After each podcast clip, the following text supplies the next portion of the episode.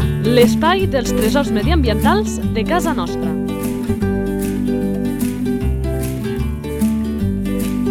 Un espai conduït per Francesc Balanyà.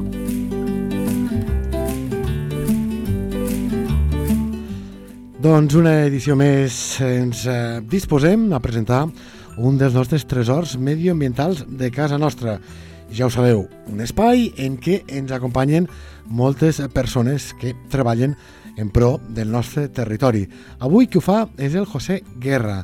Ell és tècnic responsable del projecte de conservació de la Trenca. José, eh, de la Fundació Trenca, molt bones. Hola, bon dia, què tal? Sempre diem allò de que no presentem l'animal fins que Arriba el moment de la fitxa tècnica, però avui una mica de pistes hem donat. Eh? Vinga, va, som -hi.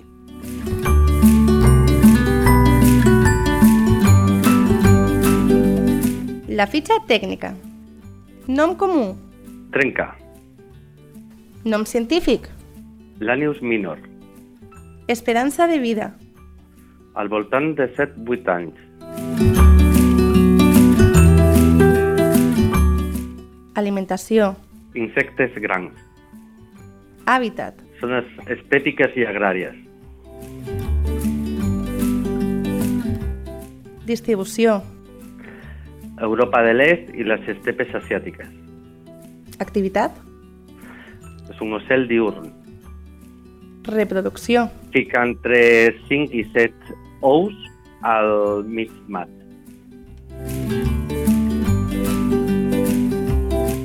Salut de l'espècie.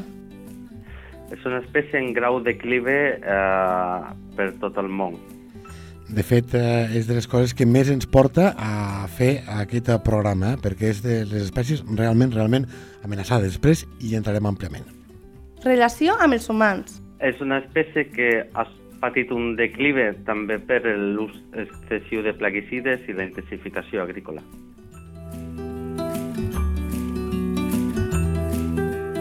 Problemàtiques. Són molts factors el que ha fet que aquesta espècie disminueix, com la baixa, retorn, baixa tassa de retorn del, dels polls, la intensificació agrícola, eh, una elevada taxa de depredació i un possible retrocés natural de l'espècie degut a canvis climàtics periòdics. Identificació a la natura. És una espècie molt semblat al seu cosí, el botxí, el capsigran i l'escorxador. És de la família dels lànids i té una màscara negra molt grossa que li arriba des del bec fins al front.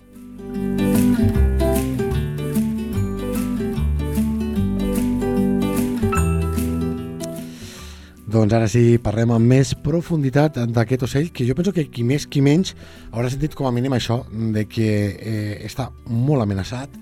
Eh, Fundació Trenca doncs, ja, ja porta el seu nom i fa anys, José, que, que es treballa per preservar aquesta espècie. Què ha anat passant en els darrers anys?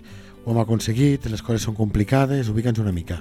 Doncs eh, és una espècie que a la península va començar a disminuir molt, molt ràpid. Eh, a principi, als anys 80 eh, hem passat des d'unes 35-40 parelles a tres parelles que vam tenir l'any passat, al 2021. Eh, eh, encara és comuna a l'Europa de l'Est i a les estepes asiàtiques, però com totes les espècies lligades a un medi agrícola està patint un declive molt, molt accentuat.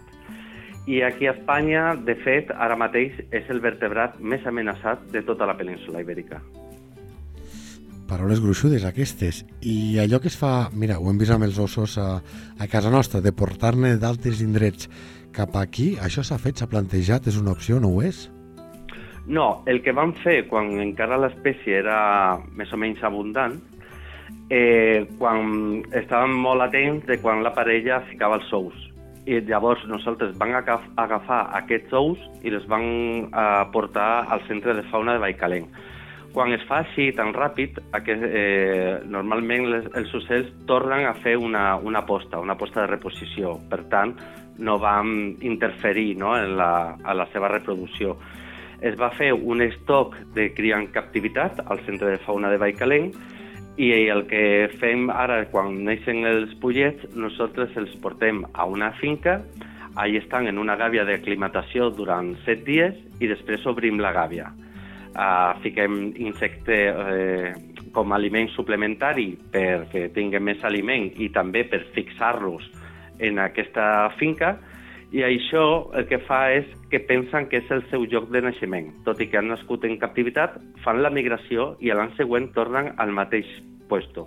Això es diu filopatria. No s'ha fet mm, traslocació d'altres zones, sinó només que s'alliberen eh, pollets nascuts en captivitat. En parlaves una mica abans, però m'agradaria endinsar-nos una mica més l'evolució d'aquesta salut de l'espècie. Eh, com ha estat?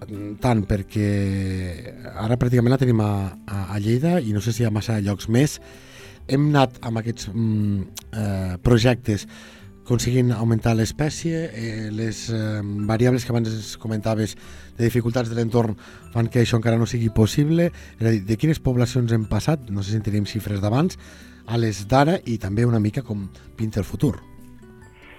Bueno, les dades a Europa no, ara mateix no, no les tinc, però a Espanya és això, d'entre 35-40 a principis dels anys 80, a, parlo de Lleida només, a, han passat pues, a 3 l'any passat. Al 2002, perquè aquesta espècie criava tant a la plana, a les zones estèpiques de Lleida, a la zona de Girona, Aiguamolls de l'Empordà i a Osca. A Osca es va extingir al 2010 i a Aiguamolls es va extingir al 2002. Per tant, ara mateix només que podem trobar aquesta espècie a la plana de Lleida.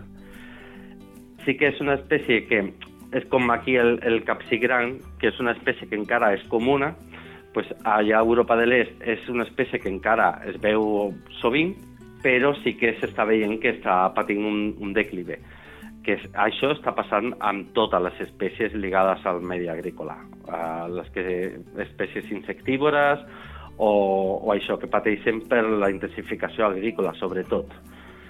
Les causes de la disminució de la trenca a gran part de la seva àrea de distribució europea són el producte d'un conjunt de factors, entre els quals hi trobem pues, la, una baixa taxa de retorn dels seus quarters d'hivernada a l'Àfrica, probablement a causa del canvi del règim de pluges, perquè això sí que tenim la pluviometria dels països eh, on fan la hivernada, i coincideixen, però exactament, que quan hi ha sequera, allà eh, arriben molt pocs, molt pocs pollets.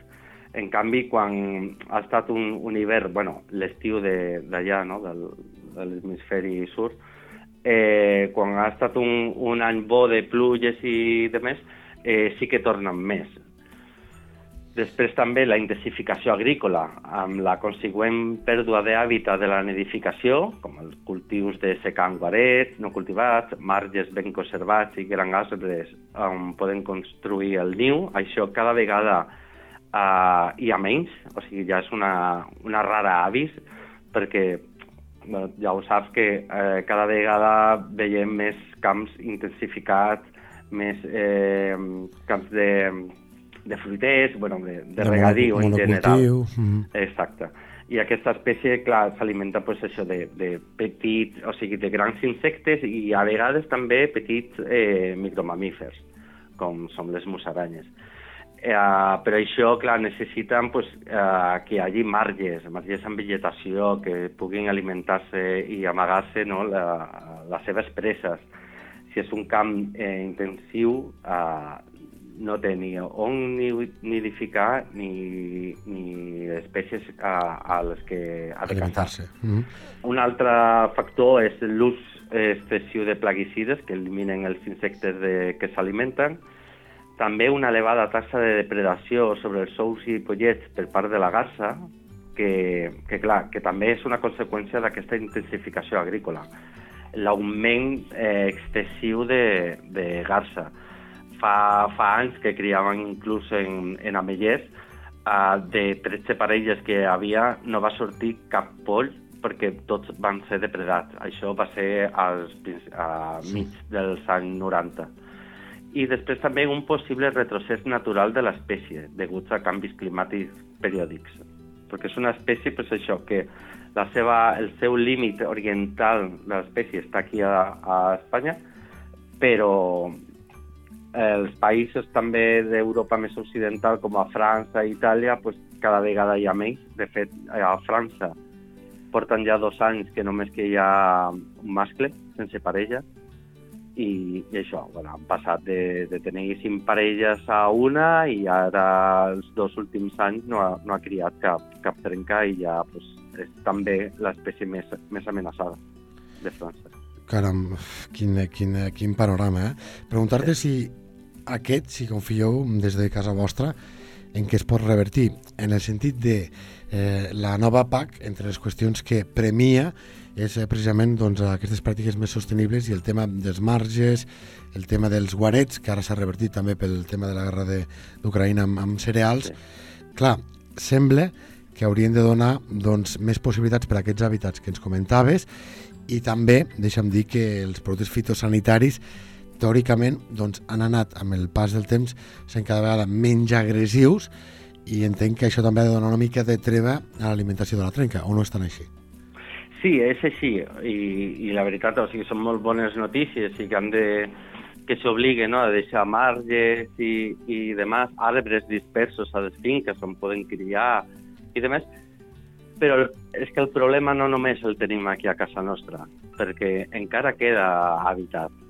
No només la finca a, on la podem trobar ara mateix, sinó que encara antics territoris i demés que s'han perdut, eh, tu els visites i, bueno, pues, no està malament, o sigui, tampoc ha patit un, un, un canvi o una intensificació agrícola ni res sigui, que és un conjunt de factors que no només eh, són aquí a casa nostra, és, la, clar, eh, a les zones de, als quarters d'invernada, a la seva migració, que fa una migració que, bueno, ja parlarem d'això, mm. eh, molt, molt estranya, i que també als països on, on passen migrant eh, practiquen una caça gens selectiva, com al Líbano o mm. al, a Egipte, a que fiquen xarxes a les platges i quan arriben tots els ocells migradors que han creuat el mar i que arriben exhaustos, eh, pues, acaben enganxats a, la,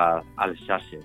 De fet, eh, es pot fer una recerca a internet i es poden veure bueno, pues, metres sencer de ple de, a terra, ple d'ocells, d'oriols, de gats blaus, de, d'avellarols, eh, de trenques, de eh, guatja... Bueno, pues és que són molts, molts factors que intervenen a, en aquest projecte, no, diguem, i, i, i bueno, a casa nostra sí, s'ha de treballar, s'ha de treballar molt, però no només és, és aquí.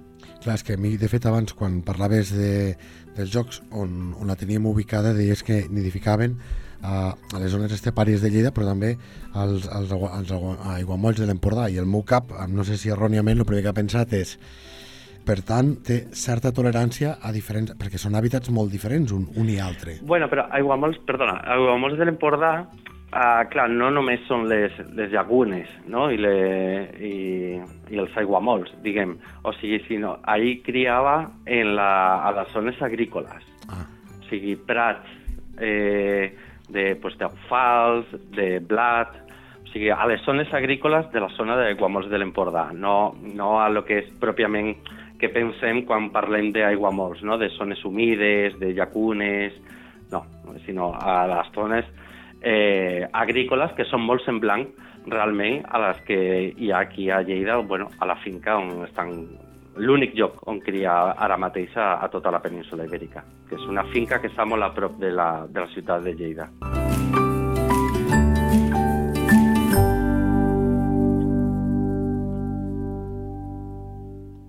Vinga, va, que a nosaltres ens agrada conservar les tradicions i anem a l'espai predilecte d'un servidor. Aquell que ens fa descobrir peculiaritats de cadascuna de les espècies. Sabies que... Abans ho apuntaves una mica, José, parlarem de la migració i això ho fem en aquest espai. Bueno, aquesta espècie fa una migració uh, molt estranya, perquè al contrari que la majoria no, de les espècies migratòries que tothom sabem que creuen el, a tota Espanya i creuen a, al, al continent africà per l'estret de Gibraltar, el que, el que fa eh, fa una de les migracions més llargues de tots els ocells europeus. Es desplacen primer cap a l'est i creuen el Mediterrani pel seu extrem oriental, val? al contrari que la majoria dels ocells migradors. La ruta primaveral encara és més estrany perquè és més per a l'est, formant el que es coneix com, uh, com, es diu, com una migració en jazz. A Catalunya arriba a mitjan de, del maig o principis de juny i immediatament construeixen el niu i a partir del mig agost ja, ja marxen. Llavors estan a, aquí a casa nostra realment molt, molt poc temps. Però és això, eh, l'altra espècie que també fa aquesta migració no, per, per l'est és el seu cosí, l'escorxador.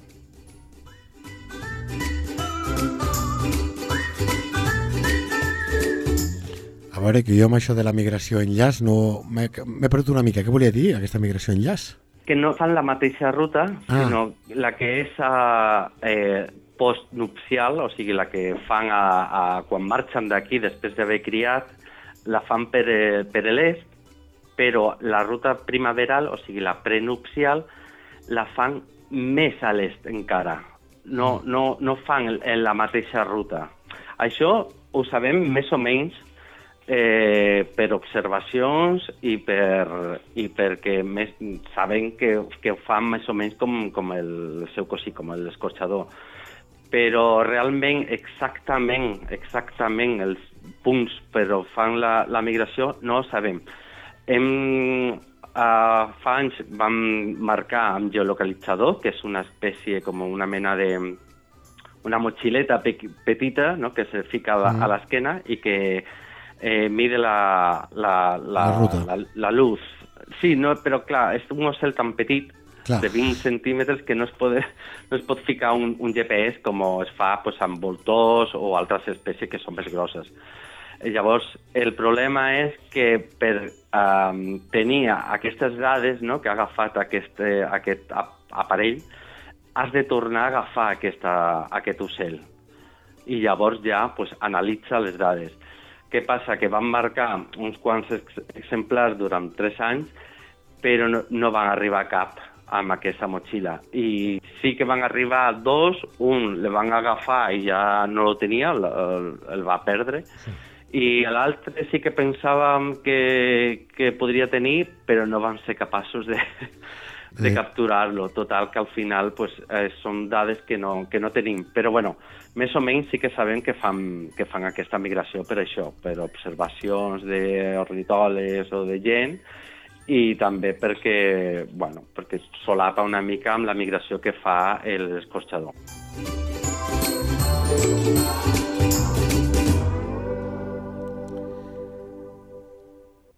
Doncs eh, estem, eh, José, pràcticament al tram final d'aquesta entrevista. No sé si perquè eh, sé que et coneixes molt bé l'ocell, com ens estàs demostrant, i no sé si hi ha alguna altra qüestió que no haguem parlat que pagui la pena de conèixer tant des del propi animal com des del treball que porteu vosaltres a terme per eh, tractar de, i podem dir així, salvar aquesta espècie.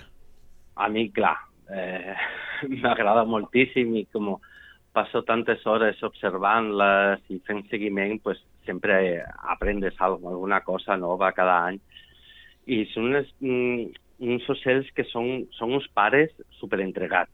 Fan el niu, fiquen els ous, eh, ja neixen i el, el pare està contínuament buscant aliment i, i els porta a, a la femella, que és la que està sempre al niu, la femella, i és el, el mascle el que, el que li dona el menjar. I ja quan, quan els pollets ja, ja han crescut una mica, pues ja la femella també pues, surt del niu a, a, a estirar les ales, no? Sí. com podríem dir, i ja pues, també comença a cebar també al, als seus pollets, però sobretot és el, és el pare el que, el que fa la, aquesta tasca, no? mentre que la mare és la que, bueno, la que cova i, i protegeix a, a l'ocell. Clar, els hi, toca, Ah. els hi toca ser molts bons pares perquè si l'objectiu principal de qualsevol espècie és perpetuar-se, doncs amb aquesta els hi toca ser uns padrazos del comès del pati.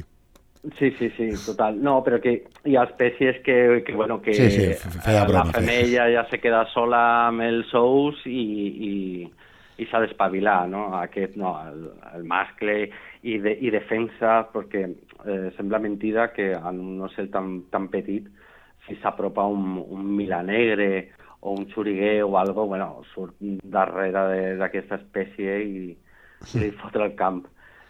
Sí, sí. I- I, I bueno, el que fem eh, dins del, del projecte, com hem dit abans, eh, es cria en captivitat al Centre de Fauna de Baicalent, que és, pertany a la Generalitat de Catalunya i gestionat per Forestal Catalana, i nosaltres el que fem a la Fundació Trenca és el treball in situ.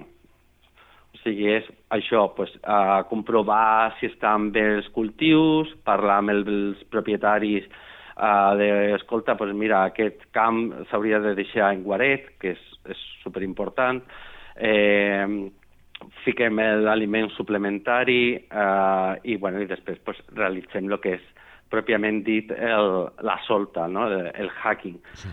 No és realment hacking, perquè hacking és quan a un pollet tu l'has d'ir donant de menjar i va creixent, no? diguem, ahí en, en aquesta gàbia, aquí els pollets ja poden menjar per si mateixos, volen per la gàbia, però nosaltres cada dia els portem l'aliment.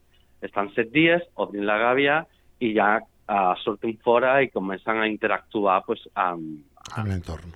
a les altres trenques que hi hagi allí, o tant polls que ja van alliberar, o les trenques salvatges que han regressat. I hi ha gaires problemes, o pot haver problemes del tema de consanguinitat, si n'hi ha tan poquetes, perquè acaben sent allò tots germans? No, això, això s'ha fet, està molt estudiat, i de fet eh, la persona responsable, Albert Porter, que és la persona responsable de la cria en captivitat, eh, tenen tot un, bueno, pues un quadrant no, de les parelles, de Sí. quan han nascut, llavors van, van mesclant, diguem, de, val, pues aquesta femella de l'any no sé què, eh, que té aquesta genètica, diguem, pues, eh, ara l'emparellarem amb aquest mascle que és nou, saps? O sigui, es, es mesclen, o sigui, no, no sempre crien les mateixes parelles en captivitat. Sí, eh, vull dir, van intercanviant les parelles per, per tal de que hi hagi eh, una puresa genètica molt bona. O sigui, problemes d'això eh, no, perquè tenim un estoc genètic molt, molt bo.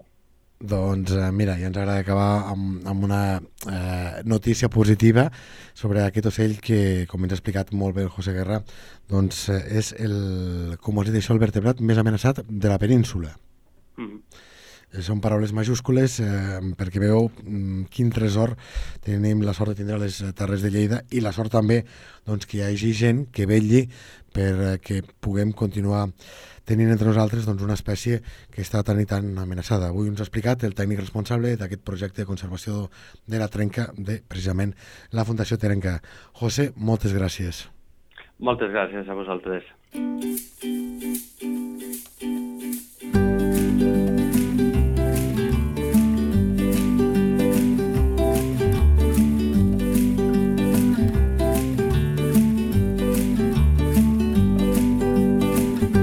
La teva entitat vol explicar un tresor de casa nostra?